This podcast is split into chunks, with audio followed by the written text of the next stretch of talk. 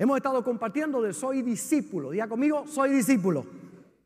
Dígalo ahora más fuerte. Diga conmigo, soy discípulo.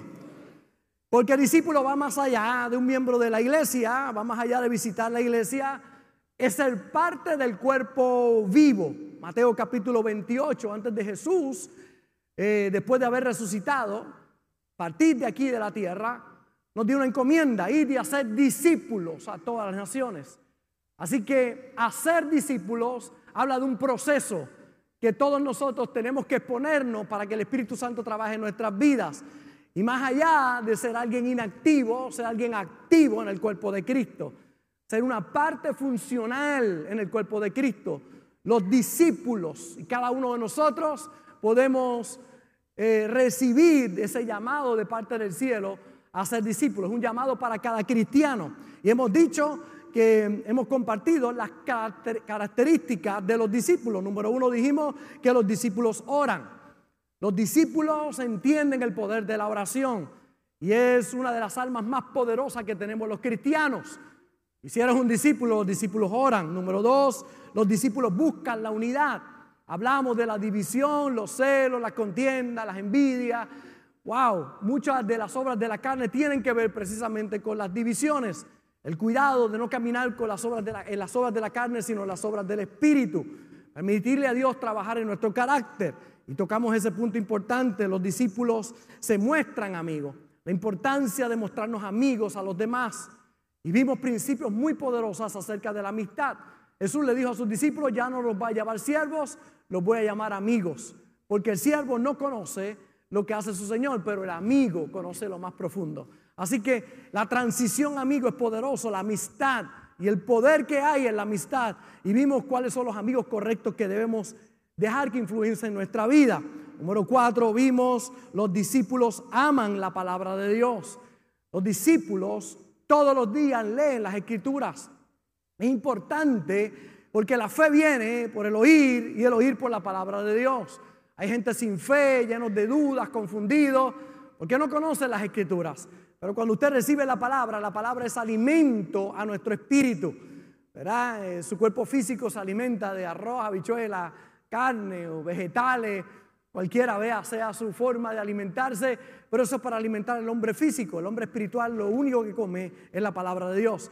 Si no te alimentas de ella, te secas espiritualmente. Así que los discípulos aman la palabra de Dios.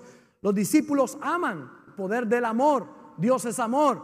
La única manera de poder ver a Dios obrar en cualquier faceta de nuestra vida es que Dios esté ahí. Dios y amor son uno. Es su naturaleza amor. Dios no tiene amor, Dios es amor. Donde hay amor, está Dios. Donde está Dios, hay amor. Son inseparables. Así que el poder del amor, te quiere ver victoria en todo lo que haga, tiene que poner amor, tiene que sacar el odio, el rencor, porque ahí no está Dios. Dios está precisamente en el ambiente del amor. Vimos los discípulos obedecen, el poder que hay cuando somos obedientes. Todos nosotros necesitamos tener personas que estén por encima de nosotros y estar bajo autoridad. La única manera de ejercer autoridad es estar estando bajo autoridad. El poder que hay en la obediencia. Y vimos los principios que hay detrás de todo eso. Los discípulos sirven. Sea, algo poderoso es el servicio. Cristo dijo, yo no vine a ser servido, yo vine a servir y a dar mi vida por mis amigos. Así que es importante el poder del servicio. El que no sirve, hay que enseñarlo a servir. ¿Verdad? Mucha gente dice, que sirve, sirve y el que no sirve, no sirve. No, no, el que no sirve, en esta iglesia le enseñamos a servir.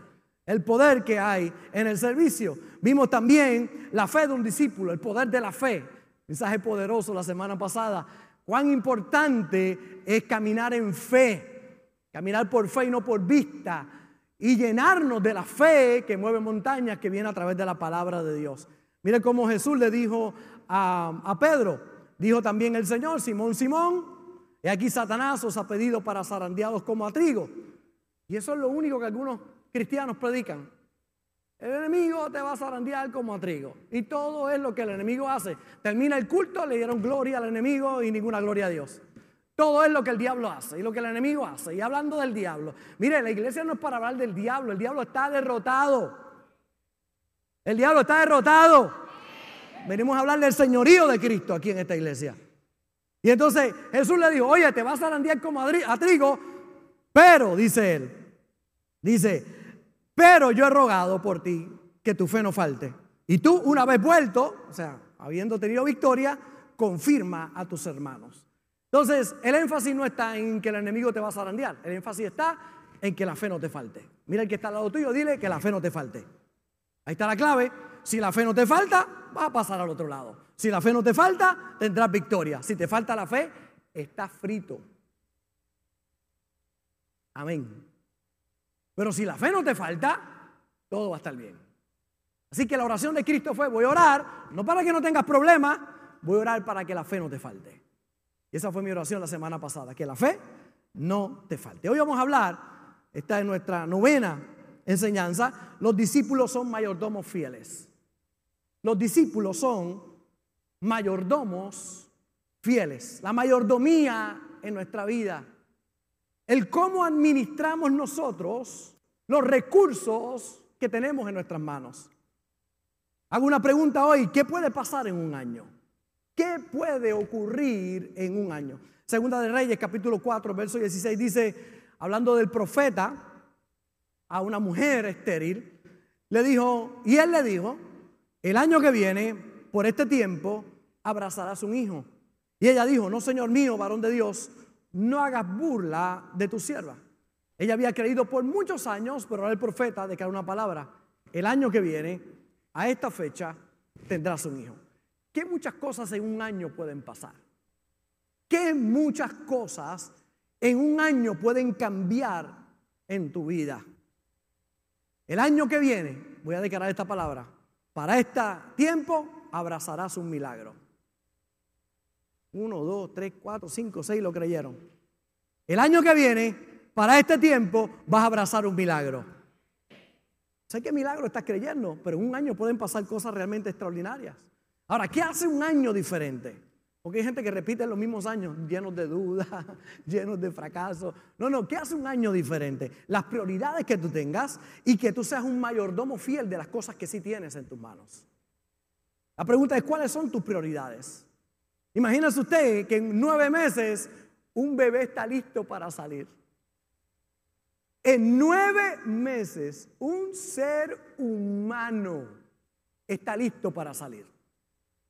Mira, aquí hay un, uno casi como nueve meses. ¡Ah, qué lindo!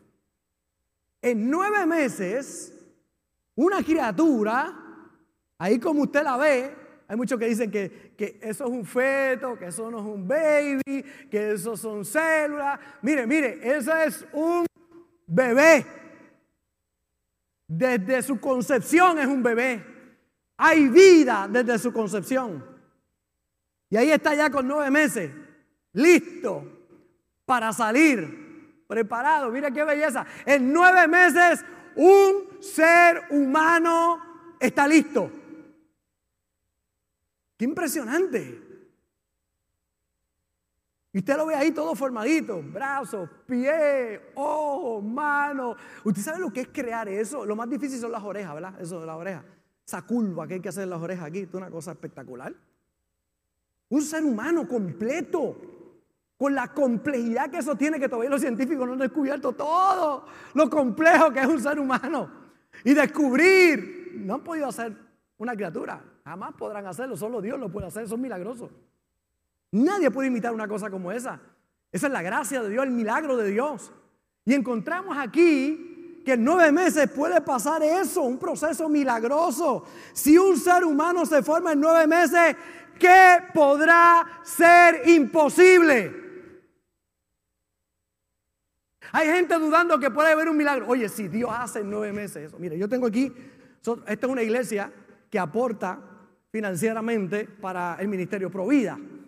Nosotros, entre otros ministerios, misiones, cárceles, uno de los ministerios donde esta iglesia aporta es para el ministerio Provida, que llevan el mensaje Provida, que van y obviamente dan estas charlas a las escuelas. Nosotros somos parte de eso. Y yo tengo un pinchecito aquí que a veces la gente me pregunta, son unos piecitos que están aquí. Usted cerca de mí, aquellos que me saludan, porque hay otros que no me saludan, que Dios los bendiga a los que no me saludan. Yo siempre estoy aquí al final y no, hay, dos o tres aquí que no me han dado nunca un abrazo, que Dios los perdone a todos. Pero usted ve aquí, unos piecitos. Estos piecitos que usted ve aquí, así, ese tamaño, eso es un niño en el vientre a, a las 10 semanas. Así son los pies, ya formados. Así, ese tamaño, exactamente ese tamaño. Yo siempre lo llevo conmigo, lo guardo aquí, cerquita de mi corazón. Porque la vida es un milagro. Oye, pero si Dios puede hacer la vida en nueve meses, ¿qué milagro no puede pasar en un año en tu vida? Explícame. ¿Cómo tú puedes dudar de que Dios pueda hacer algo en tu vida? Cuando hace algo tan complejo como lo es eso. El problema de muchos que pasan los años pero no tienen las prioridades correctas ni son mayordomos fieles de lo que tienen en su mano. Es interesante, los discípulos son mayordomos fieles. El primer relato que nosotros vemos, bíblico, el primer relato, luego del pecado del hombre sobre cualquier acción, es una escena que tiene que ver con la primera familia que aparece en Génesis capítulo 4. Oiga, después del pecado del hombre, la primera escena que sale, yo tengo actores aquí en la iglesia, ¿verdad? Ahí está Marcos y Yamilet. La primera escena, después del pecado, la primera escena que sale es esta. Habla de una acción en una familia. Los teólogos dicen, hablan de la ley de la primera mención. Cuando un tema se menciona por primera vez, tienes que ponerle mucha atención. Pon atención en la Biblia con lo primero que se menciona, porque tiene principios realmente importantes y poderosos y lo vas a ver luego en muchas ocasiones más. Entonces, esa primera escena, mire si es importante que después del pecado lo primero que se menciona es esto, en la Biblia. Tiene una importancia grande. Habla de Caín y Abel presentando ofrendas a Dios. Primera escena es esa. Después del pecado, lo primero que la Biblia nos narra es una escena donde dos hermanos se presentan con ofrendas delante de Dios. Caín era agricultor, cultivaba la tierra, era un trabajador de la tierra. Abel era un ganadero, tenía ganado. Así que eran dos empresarios, estos chicos. Los dos producían, y aparece la historia en Génesis capítulo 4, verso 3 al 5. Pasó el tiempo y un día Caín presentó a Dios una ofrenda de los frutos que cultivaba. Menciona, dice que Caín presentó una ofrenda. Por su parte, Abel escogió las primeras crías más gordas de sus ovejas. Escuche la diferencia de uno y el otro. Uno presentó, dice, una ofrenda de los frutos que cultivaba. Pero cuando habla de Abel, dice, escogió. Abel miró todo su ganado y escogió las primeras crías más gordas de sus ovejas. Escogió lo mejor de lo que tenía. Va y escoge lo mejor. Pero no recibió, dice, Dios recibió con mucho agrado la ofrenda de Abel. Cuando Dios ve la ofrenda de Abel, la recibe con agrado. A Dios le agradó la ofrenda de Abel. Pero mira cómo dice, pero no recibió con el mismo gusto la ofrenda de Caín. Cuando miró la ofrenda de Caín, a Dios no le agradó. Esto le molestó mucho a Caín. Y en su cara, por eso yo siempre digo, la cara, la cara, la cara, se veía lo enojado que estaba. La primera escena que aparece en la Biblia después del pecado es esta. Dos presentando ofrendas. Uno presenta, escoge lo mejor que tiene y lo presenta a Dios. El otro, una ofrenda. Y cuando Dios miró la de Abel, le agradó la de Abel. Y cuando miró la de Caín, no le agradó la de Caín. Y se lo dejó saber a Caín, no me agrada tu ofrenda. Y Caín le dio una prendida. Se ha dado una enfogona que se le notaba en la cara. ¿A cuánto se le nota cuando se enfogonan? Levante la mano, ¿cuánto se le nota? Padre, te pido que los ayudes a todos ellos en el nombre del Señor. Se le notó.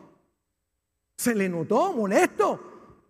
Yo, yo conozco dos o tres cristianos por ahí. Yo, yo, este es el noveno mensaje que voy a predicar.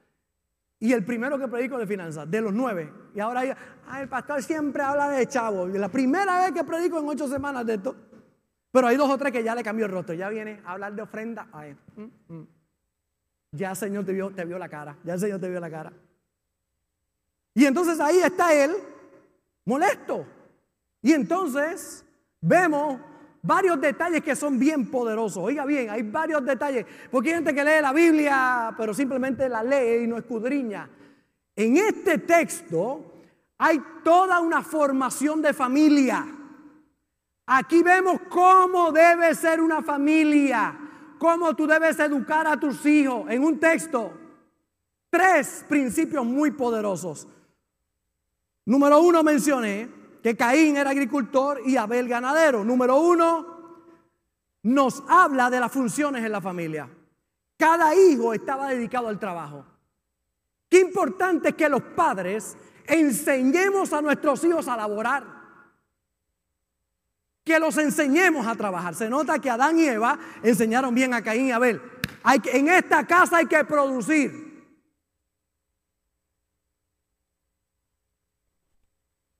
Pastor se levanta cuando quiere, no recoge ni el cuarto, no ayuda. Es más vago que la quija de arriba. Debe la gente que dice cosas, ¿verdad? No, no. En mi casa, todas mis hijas tienen que producir.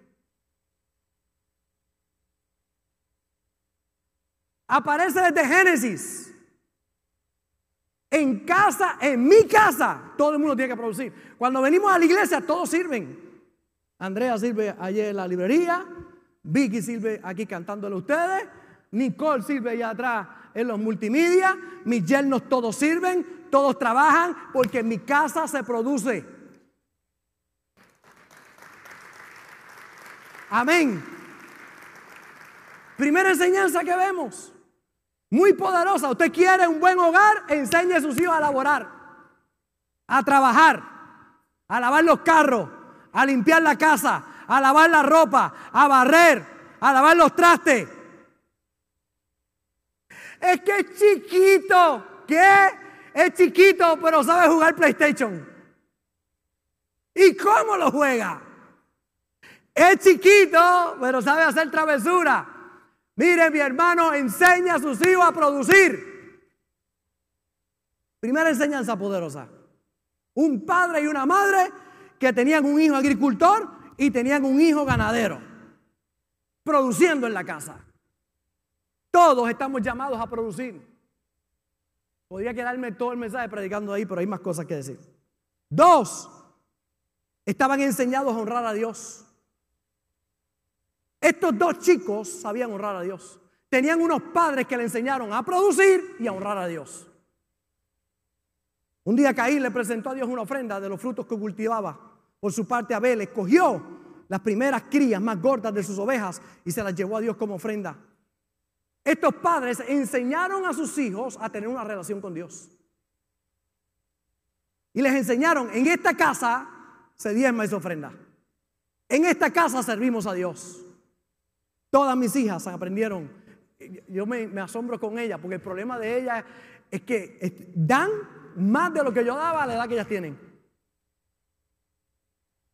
Son unas dadoras, unas dadoras. ¿De dónde se aprende eso? En casa. Se enseñan a producir y se enseñan a honrar a Dios, a servir a Dios. El privilegio más grande que yo tengo en mi casa no es ser pastor de esta iglesia. El privilegio más grande que yo tengo en mi casa es que yo he sido un ejemplo para mis hijas de que a Dios hay que amarlo con todo el corazón. Que se sirve a Dios, que se produce en la casa.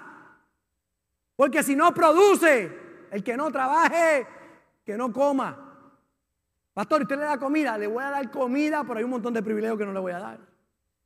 Pero hay padres aquí que el hijo no produce y le compran PlayStation, bicicleta. Le claro, si él piensa que sin hacer nada va a tener buenos resultados, ¿para qué hacer algo?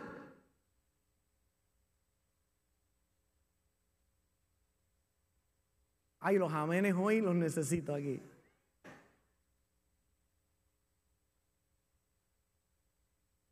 Los enseñaron a tener una relación con Dios, a honrar a un Dios que no veían, a sacar lo mejor que tenían. ¿De dónde Abel sacó que había que darle lo mejor a Dios? Escoger de lo más gordo para dárselo a Dios. Sus padres. ¿Qué le pasó a Caín? Se desvió en el camino. Si algo le enseñaron estos padres, los primeros padres de la historia a sus hijos fue a producir y les enseñaron a honrar a Dios. Lo tercero, que a Dios, Dios demanda lo mejor. Dios demanda lo mejor. A Dios no le agradan todas las ofrendas. Dice, Dios recibió con mucho agrado la ofrenda de Abel, pero no recibió con el mismo gusto la ofrenda de Caín. Entonces hay gente que dice, ay, Dios recibe cualquier ofrenda. No, mi hermano. Dios recibe la mejor ofrenda, la que sale del corazón y es lo mejor que tienes que ofrecerle a Dios. No habla de cantidad, habla de calidad. ¿Cuál es la calidad de lo que tú tienes para ofrecer a Dios? Nosotros podemos darlas, las ofrendas, pero no significa que a Dios le agraden. Ellos hicieron bien en traer ofrenda, pero la diferencia es que Caín trajo una ofrenda. No tiene ningún tipo de descripción su ofrenda. Trajo una ofrenda.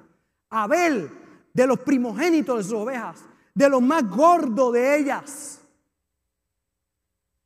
Sabía que a Dios hay que darle lo mejor. Dios no es plato de segunda mesa. Dios o es lo más grande en tu vida o no quiere hacer nada en tu vida. Así de sencillo es. Dios no acepta otros dioses. O Él es Dios o no quiere ser el Dios de tu vida. Pasó el tiempo y un día Caín me presentó a Dios una ofrenda de los frutos que cultivaba. Por su parte, Abel escogió las primeras crías más gordas de sus ovejas, se las llevó a Dios como ofrenda. Dios recibió con mucho agrado la ofrenda de Abel, pero no recibió con el mismo gusto la ofrenda de Caín. Esto le molestó mucho a Caín y en su cara se le veía lo enojado que estaba. Uno trajo de lo que le sobraba, pero el otro tenía claro que es ser un mayordomo fiel, que todo lo recibimos de Dios y que una parte de todo lo que Dios nos da la tenemos para honrar a Dios. ¿Cómo nosotros podemos pensar que vamos a llegar lejos sin Dios? y sin administrar con fidelidad los bienes que Él nos da. Hay personas que no han realizado que sin Dios nada permanente se obtiene. Dios no vio con agrado la ofrenda de Caín. Caín se molesta, cambia el semblante. Estaba prendido en candela, molesto, enfogonado. Y Dios le habla. Entonces Dios le preguntó a Caín, ¿por qué estás tan triste y enojado? ¿Qué te pasa, Caín? Si haces lo correcto, siempre te aceptaré con agrado. Pero si haces lo malo, el pecado está listo para atacarte como un león. No te dejes dominar por él. Caín, si tú haces el bien, tranquilo. Si no, estás en problemas. El Nuevo Testamento habla de este incidente que pasó en el Antiguo Testamento y lo vemos más claro. Mira cómo dice Hebreos capítulo 11, verso 4, porque habla de los héroes de la fe y uno de ellos es Abel. Dice, Abel confió en Dios, esta es la traducción lenguaje actual. Abel confió en Dios y por eso le ofreció un sacrificio mejor que el de Caín. ¿Por qué le ofrece un mejor sacrificio que el de Caín? Porque confió en Dios. Cuando tú confías en Dios, Tú dices, Señor, te voy a dar lo mejor, porque sé que nada me va a faltar. Y dice, y por eso ofreció un sacrificio mejor que el de Caín. Por eso Dios consideró que Abel era justo y aceptó sus ofrendas. Y aunque Abel ya está muerto, todavía podemos aprender mucho de la confianza que él tuvo en Dios. Hoy estamos aprendiendo mucho de la confianza que Abel tuvo en Dios. Que cuando fue a escoger para darle a Dios, buscó de lo más gordo, de lo mejor, para ofrecérselo al Señor. No de lo peor. Caín ofreció de lo peor y después se enfocó, ¿no? Usted no ve gente así, que usted lo ve que son, no son organizados en su vida. Usted los ve al garete viviendo y quieren buenas cosas en su vida y quieren un buen matrimonio y, y son infieles. Tú eres infiel a tu mujer, el pecado está tocando a la puerta de tu casa y vendrá la ruina sobre ti. Entonces, hacen las cosas mal y esperan cosas buenas. Hay gente que quiere hacer cosas malas y esperar lo mejor. Sembrar cacahuate y esperar guineo. No, mi hermano, si usted siembra cacahuate, cacahuate usted va a tener. Pastor, ¿y por qué uso esa palabra? Porque hay gente de otros países que me están viendo y entienden cacahuate lo más bien. Lo que usted siembra, usted cosecha. Siembra mal, cosecha mal. Abel confió en Dios. Por eso le trae la mejor ofrenda. Y tenemos que aprender mucho de esa confianza que tuvo Abel en el Señor. ¿Por qué a Dios no le agrada la ofrenda de Caín? Porque Caín no confió en él. Trajo de las obras. No confió que si traía lo mejor le iba a ir bien. Pensó, si yo le doy lo mejor a Dios, no me va a ir bien. No confío en Dios. Y Dios dijo, no me agrada eso. Caín no confió, pero Abel confió. Y cuando confió, Dios dijo, ese, ese es el que me agrada, el que me confía. El que confía en mí. Por eso es importante que confiemos nosotros en Dios. Cuando le presentas lo peor, lo que sobra o lo que no necesita, demuestra tu falta de fe y tu falta de confianza en Dios. Abel le trajo lo mejor confiando que grandes cosas iban a pasar. Este año analiza lo que traes a Dios. Dios lo que espera es que confíes en Él. Que sepas que no hay justo desamparado, ni su descendencia que mendigue pan. Que cuando tú le honras, Él abrirá las ventanas de los cielos y derramará bendición sobre tu vida. La ofrenda de Abel reflejaba su relación con Dios. Le dio de los primogénitos, de lo más gordo. Caín le dio las obras. Porque Dios no estaba en la lista de prioridades de Caín. Voy y le ofrezco, llego tarde, me voy temprano, no sirvo. Que me den, que me den, que me den, la taza llena. Los que se rieron son los más viejitos porque conocen ese anuncio.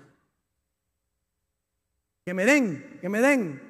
Son sandame, sandame, sandame, nunca santoma, sandame, sandame. Viven, sandame, sandame, dame, dame, dame, dame. Por eso son unos infelices. Porque la alegría está en el dar. La alegría está no en lo que me puedan dar, sino en lo que yo puedo ofrecer. Más bienaventurado es dar que recibir. Pero cuando das, asegúrate que cuando tú amas a tu esposa, amale con ganas. Pastor, los otros días me dijo que yo nunca le digo que la amo, pues tienes que decirle a tu mujer que la ama todos los días y a toda hora. Pastor, pero si yo se lo dije hace 50 años cuando nos casamos. Papá, ¿qué, qué, qué arbolito si tú no lo mantienes te da frutos y prospera. Ninguno. Tiene que echarle agua, tiene que, todos los días tiene que cuidarlo, porque si no, se muere. No da fruto. Está bien, pastor, pero se lo voy a decir una vez más para que no se lo olvide. Que bendito sea el Señor. Digo la pastora a toda hora, te amo, te amo, era la mujer de mi vida. Yo le entrego lo mejor a mi esposa. Ella tiene el mejor esposo, la mejor versión de Robert Gómez, Robert Edward Gómez Acevedo. No se equivoque. Robert Edward. No es Roberto Eduardo. ¿Ok? O Roberto Eduardo, que Dios los bendiga. Pero yo soy Robert Edward. ¿Y por qué, pastor? Porque mi hermana estaba enamorada de los Kennedy, de Robert y Edward Kennedy. Y cuando yo nací dijo, yo quiero un nombre presidencial, que mi hermano se llame Robert Edward. Se pierda conmigo. Ella tiene mi mejor versión. Hay hombres y mujeres. El hombre llega y ya tiene esa bata apestosa cebolla. El chupacabra es la hermana.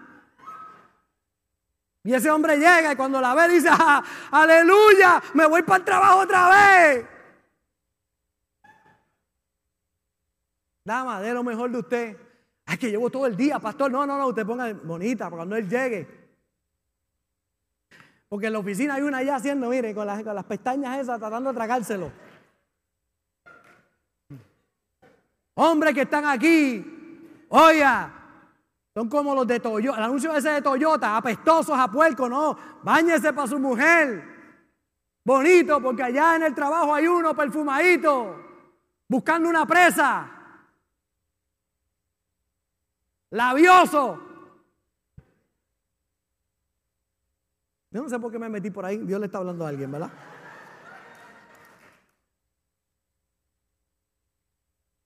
Es un asunto de confianza, mi hermano. Cuando tú entregas algo, entrégalo confiado. Dios espera tú, que tú confíes en Él.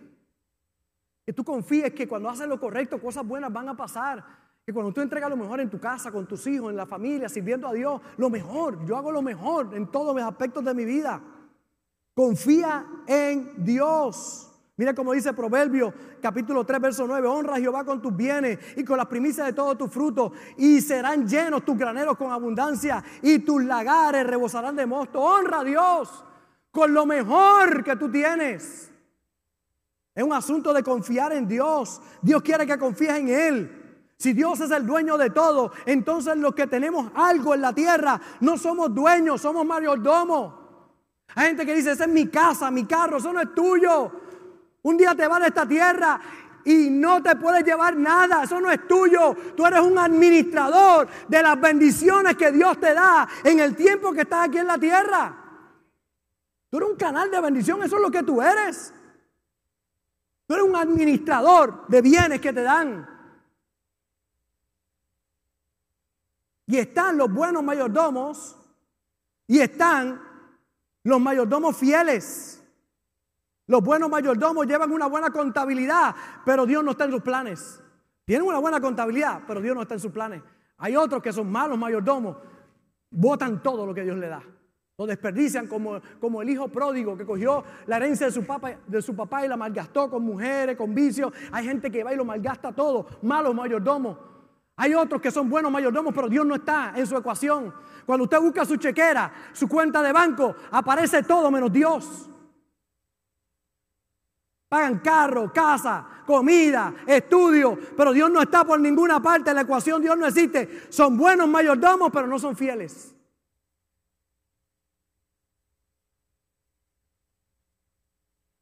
Dios no puede bendecir nada que no esté involucrado ahí. Así que la clave no es lo que vaya a tener, la clave es cómo administro lo que ya tengo. No se pide para ser mayordomo, Señor, ah, hazme mayordomo. No, no, no, ya somos mayordomos. Todo se nos ha confiado algo. Tú eres mayordomo de tu tiempo. ¿Cómo tú lo inviertes? Hay gente que invierte tan mal su tiempo en las redes sociales, horas y horas, ahí, en las redes sociales, perdiendo el tiempo. Dios te dio un tiempo que nos dio a todos.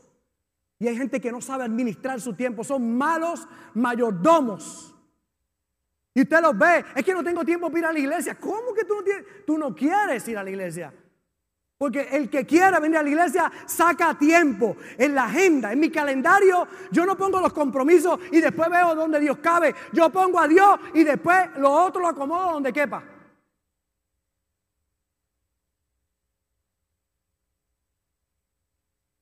Eres mayordomo de tu, de tu cuerpo. ¿Cómo está tu cuerpo? Dios te dio un cuerpo.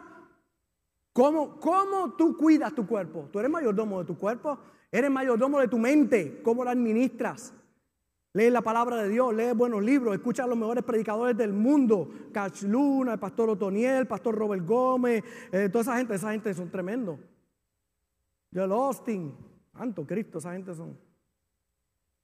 ¿Cómo tú administras tu mente? Dios te dio dinero. ¿Cómo tú administras el dinero que Dios te dio?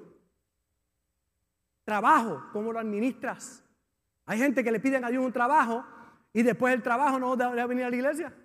Impresionante. ¿Cómo administras el trabajo que Dios te dio? Dios me lo dio, pero ahora no puedo servir a Dios porque me dio un trabajo. Qué lindo se oye eso. Pero qué feo delante de Dios. Porque entonces no se activan de ninguna manera. Dios te dio esposa, ¿cómo la administras? Dios te dio esposo. La mía está contentita. La mía está feliz. Yo soy un buen mayordomo. La tengo aquí. ¿Y por qué lo dice? Porque no está aquí. Déjame aprovechar que no está aquí. Tengo enamorada de mí. Tienes unos hijos. ¿Cómo administras tus hijos? dones, talentos, relaciones, recursos. No es si pedir para ser mayordomo, ya eres mayordomo. La pregunta es, ¿eres malo? ¿Eres bueno o eres fiel? Porque mayordomo eres. El que invierte bien en su cuerpo tendrá buenos resultados del cuerpo. El que invierte mal va a tener grandes problemas. El que invierte bien su alma, su matrimonio, sus hijos, tú eres mayordomo. La clave no es tener más, sino lo que haces con lo que tienes para que puedas tener más. Todos vinimos sin nada. Y un buen uso de lo que se nos confió hará que se multiplique.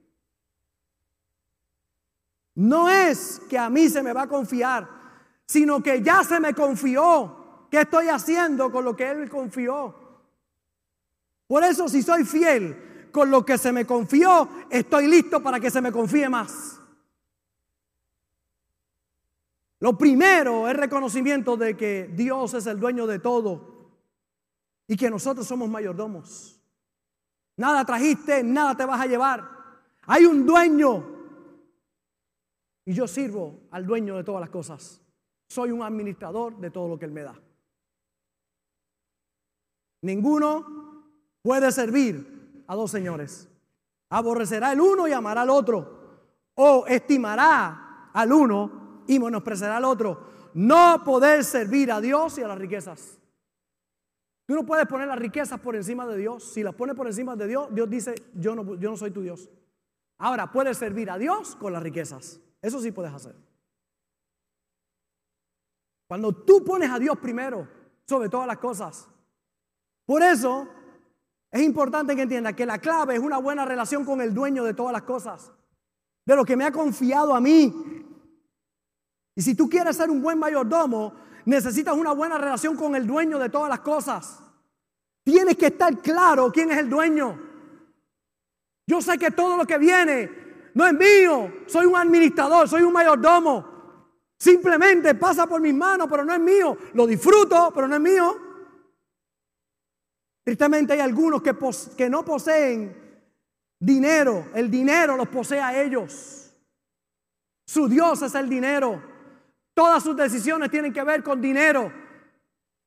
No puedo hacer esto porque no tengo dinero. No puedo diezmar porque no tengo dinero. No puedo ayudar porque no tengo dinero. Porque el dinero es lo que los domina. Yo puedo hacer todo eso porque mi dueño, mi Dios, es el dueño del oro y de la plata. Y en sus manos yo estoy para que Él me bendiga, para hacer bendición. Hay algunos que no poseen carro. El carro los posee a ellos. La casa los posee a ellos, la profesión los posee a ellos, la fama los posee a ellos, las relaciones los poseen a ellos. Son malos. Todos esos son malos dueños. El dinero es un mal amo, pero un buen servidor. Pero hay gente que todo, esos son sus dioses. Sirven a esos dioses. Y Dios dice, pues si ese es tu Dios, no es el mío. Yo no puedo estar ahí, yo no puedo ser tu Dios. Porque oiga bien, Dios no comparte su gloria con nadie. Él es el dueño de todas las cosas. Y todo aquel que es un mayordomo fiel sabe quién es el dueño. Que todo proviene de Dios. Primera de Timoteo 6, 17. Mire cómo dice Pablo a Timoteo. A los ricos de este siglo mandan que no sean altivos, ni pongan la esperanza en las riquezas, las cuales son inciertas, sino pongan su esperanza en el Dios vivo, que nos da todas las cosas, ¿cómo? En abundancia, ¿para qué? Para que las disfrutemos, para que las disfrutemos. Hay otra versión, mire cómo dice, dice, termina diciendo, ¿verdad? Que hagan bien, que sean ricos en buenas obras dadivosos, generosos, atesorando para sí un buen fundamento para lo porvenir y que echen mano de la vida eterna. Ahora quiero que vean esta versión conmigo. Dice, enséñale a los ricos de este mundo que no sean orgullosos, ni confíen ni, que confíen en su dinero, el cual es tan inestable. Deberían depositar su confianza en Dios, quien nos da en abundancia todo lo que necesitamos para que lo disfrutemos. Dile que usen su dinero para hacer bien Deberían ser ricos en buenas acciones, generosos, con los que pasan necesidad y estar siempre dispuestos a compartir con otros. De esa manera, al hacer esto, acumularán su tesoro como un buen fundamento para el futuro a fin de poder experimentar lo que es la vida verdadera. Esta versión, mire cómo dice, la traducción lenguaje actual. Adviértele a los ricos de este mundo que no sean orgullosos ni confíen en sus riquezas, porque es muy fácil perder todo lo que se tiene. Al contrario, dile que confíen en Dios, pues Él es bueno y nos da todo lo que necesitamos para que lo disfrutemos. Mándales que hagan el bien, que sean ricos en buenas acciones. Recuérdales que deben dar y compartir lo que tienen. Así tendrán un tesoro que en el futuro seguramente les, les permitirá disfrutar de la vida eterna. Todo tiene que ver con confiar en Dios. Hay gente que ha perdido su confianza en Dios. Su confianza está en la bolsa de valores, en el dinero que puedan tener en la cuenta y no en el Dios Todopoderoso. Hay gente que cuando no tenían nada, le prometieron a Dios, hoy tienen abundancia, pero Dios no está en su ecuación. Un mayordomo fiel disfruta las cosas sin que las cosas le posean. Disfruta el trabajo, pero el trabajo no le posee. Disfruta la casa, pero la casa no le posee. Disfruta el carro, el matrimonio, el dinero, los hijos. Pero es nada de esas cosas los posee. Ellos poseen las cosas. Ellos administran las cosas. Los padres que están aquí en el día de hoy, cuando llega la Navidad, y usted le compra un PlayStation a su hijo, ¿qué usted quiere que su hijo haga con el PlayStation? ¿Para qué usted le compra el PlayStation? Bueno, la respuesta es sencilla, para que lo disfrute. Los chicos están esperando y quieren un PlayStation. Aquí está Frankie. Ambos conoce todo eso de, de los juegos y todas esas cosas. ¿Para qué un papá le compra un PlayStation a su hijo? se lo compra para que lo disfrute, para que la pase bien, para que juegue.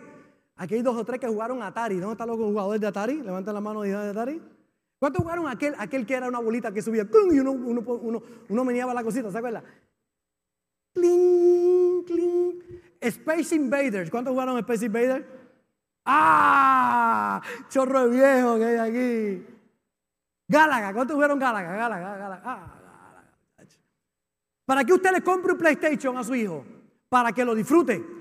Pero si su hijo, cuando usted le compra el PlayStation para que lo disfrute, se mete al cuarto, no quiere salir, no quiere comer, no quiere estudiar, no quiere compartir, no quiere producir en la casa, entonces el PlayStation no está siendo bueno para él. Porque usted se lo compró para que lo disfrute, no para que lo esclavice. Si usted permite que el PlayStation que le compró lo esclavice, perdió a su hijo. Pastor, ¿y qué hago si ahora él no, lo llamo y no quiere bajar? No quiere estar estudiar. Pues quítale el PlayStation.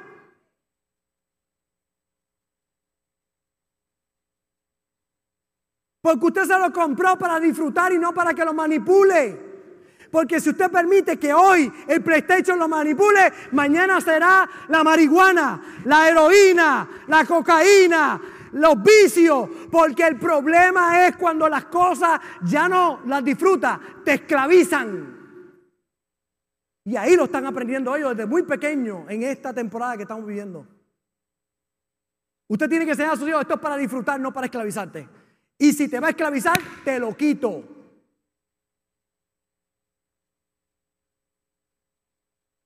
Cuatro amenes, aleluya. Si usted ve disfrutando a su hijo el PlayStation, ¿cómo usted se siente? ¿Feliz? Pero si usted ve a su hijo esclavizado por el PlayStation, te quita la alegría a ti, porque tú no quieres que nada esclavice a tu hijo.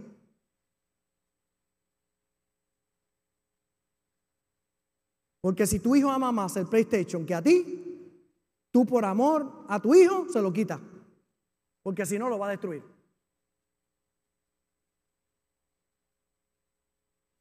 Ay. Está bueno este mensaje. Está bueno, bueno este mensaje. Este mensaje está bueno. Mire, si usted le regala un teléfono a su hijo, es para que lo disfrute.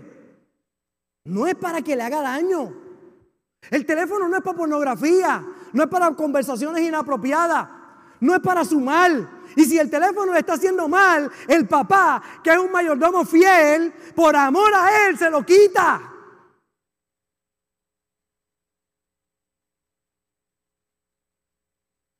Tiene idea, tiene los casos que tengo que atender constantemente de hijos esclavizados por los teléfonos, que están viendo pornografía por los teléfonos, que están retratándose sin ropa por los teléfonos, compartiendo en redes que los papás no conocen.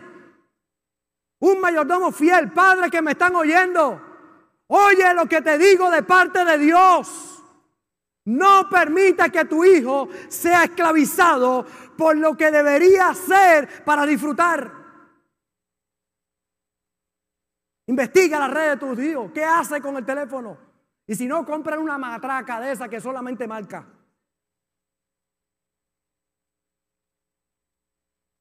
Ah, ¿tú quieres un teléfono? Pues está bien, te lo voy a dar. Una matraquita de esa. Cómprale uno que hace cuiqui, cuiqui, cuiqui, cuiqui, cuiqui. Pero si va a tener teléfono, tú no puedes darle el teléfono y dejarlo en el cuarto metido. Tú no puedes darle el teléfono y que haga lo que quiera. No, no, no, no todas las contraseñas, dónde tú te metes, qué tú haces.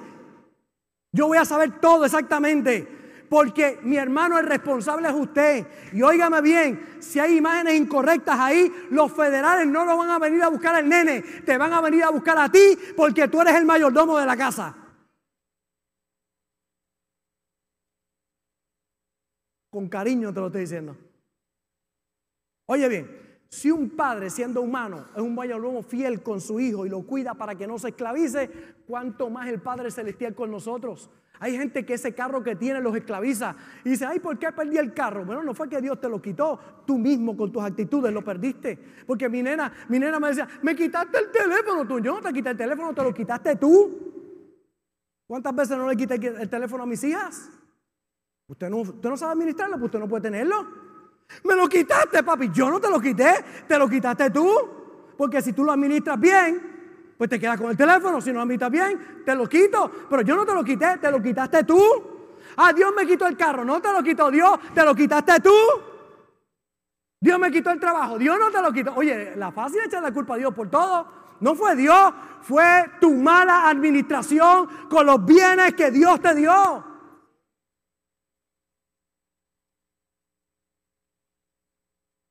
Tan tiesos hoy.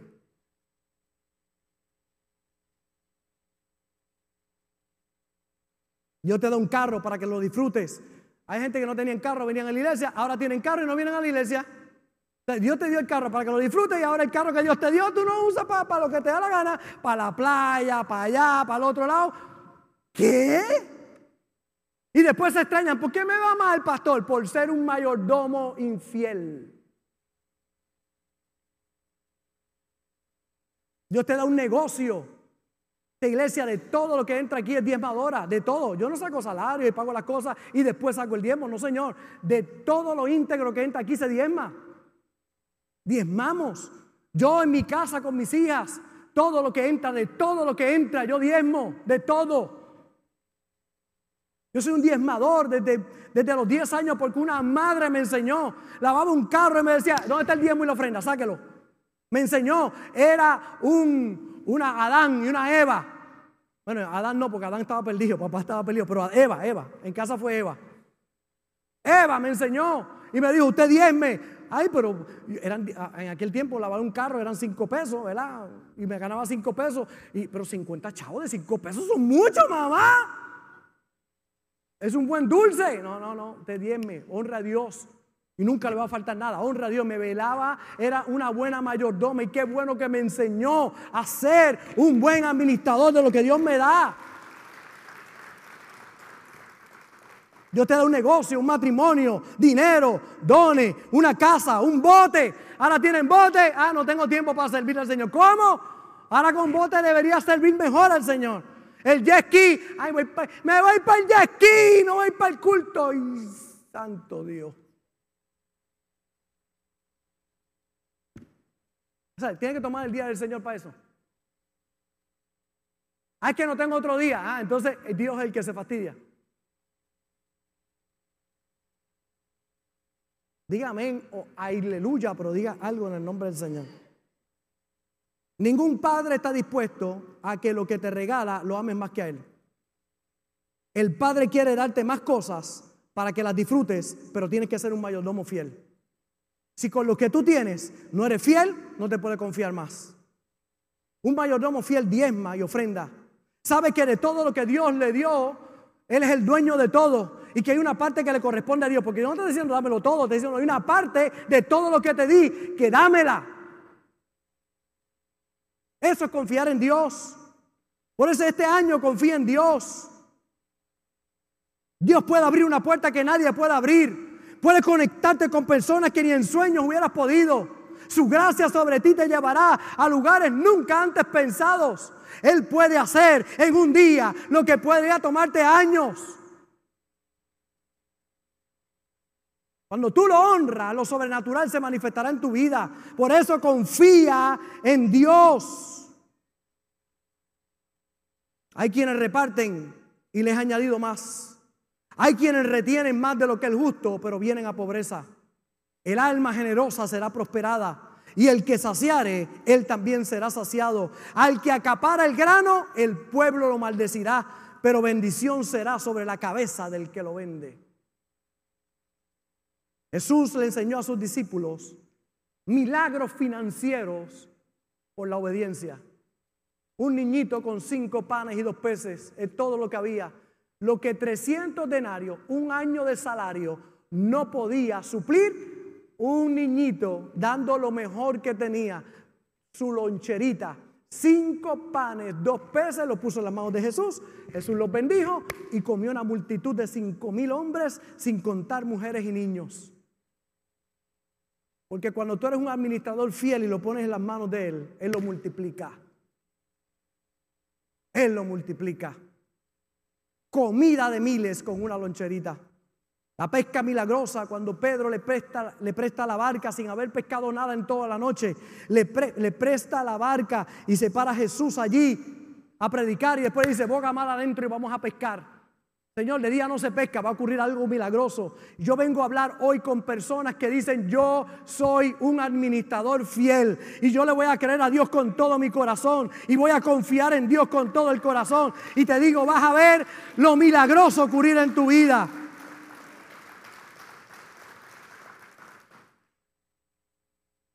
Los diezmos y ofrendas no son para llenar un expediente religioso, no son para cumplir como miembro de una iglesia. No es una cuota, no es una donación, son honra al dueño de todas las cosas.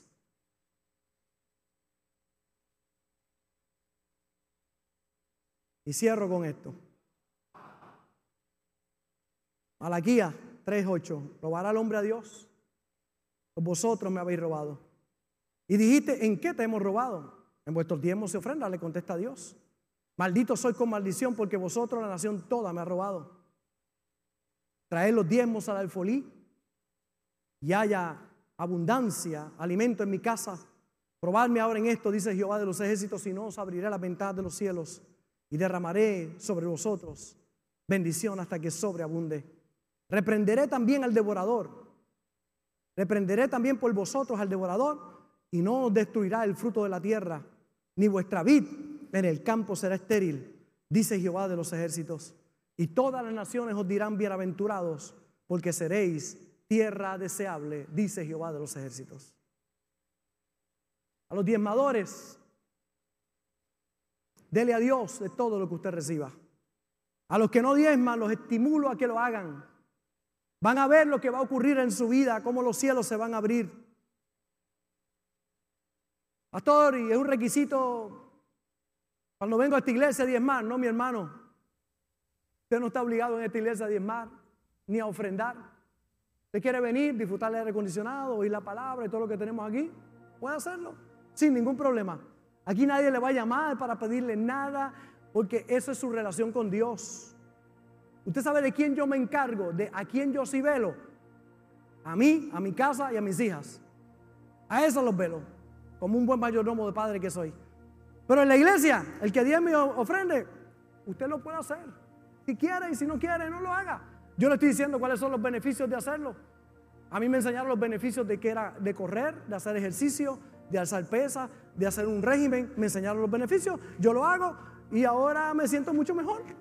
Los, cabes los trajes me sirven, gracias a Dios. Me siento mucho mejor porque yo, yo puedo decidir no hacerlo. Y si no lo hago, pues, ¿quién se fastidia? ¿Yo? Mi hermano, aquí nadie lo va a obligar a usted a nada.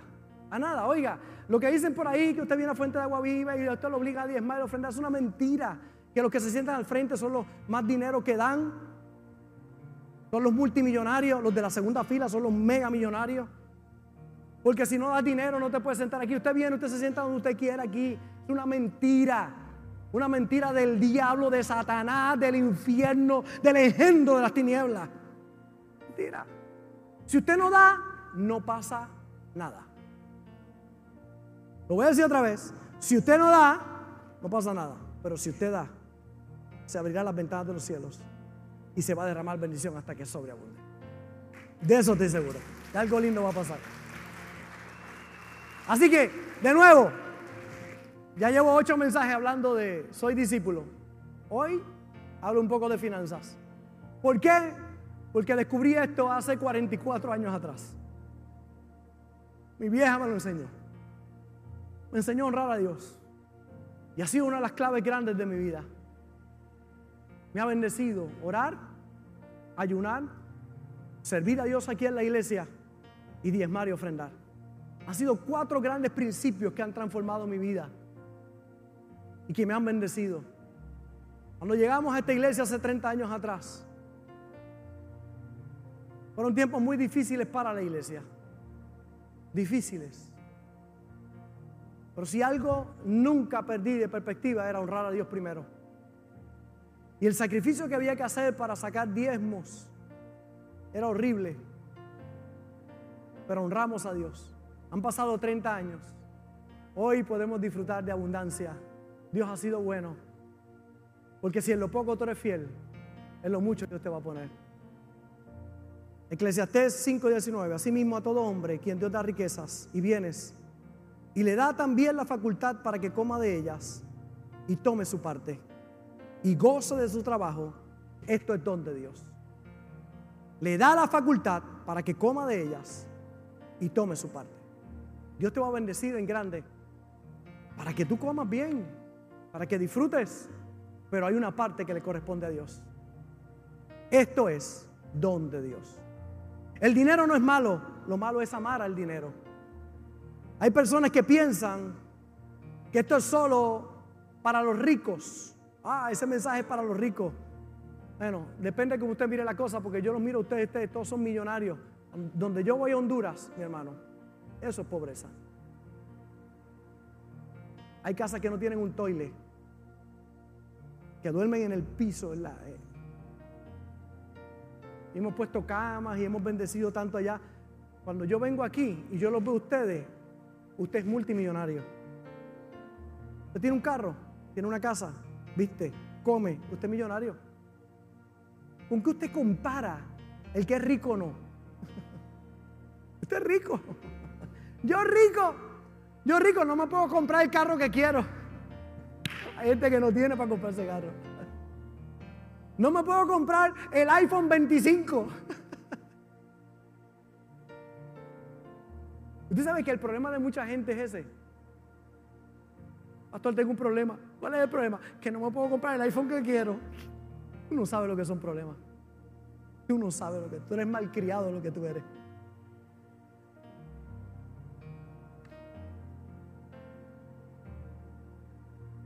Amén.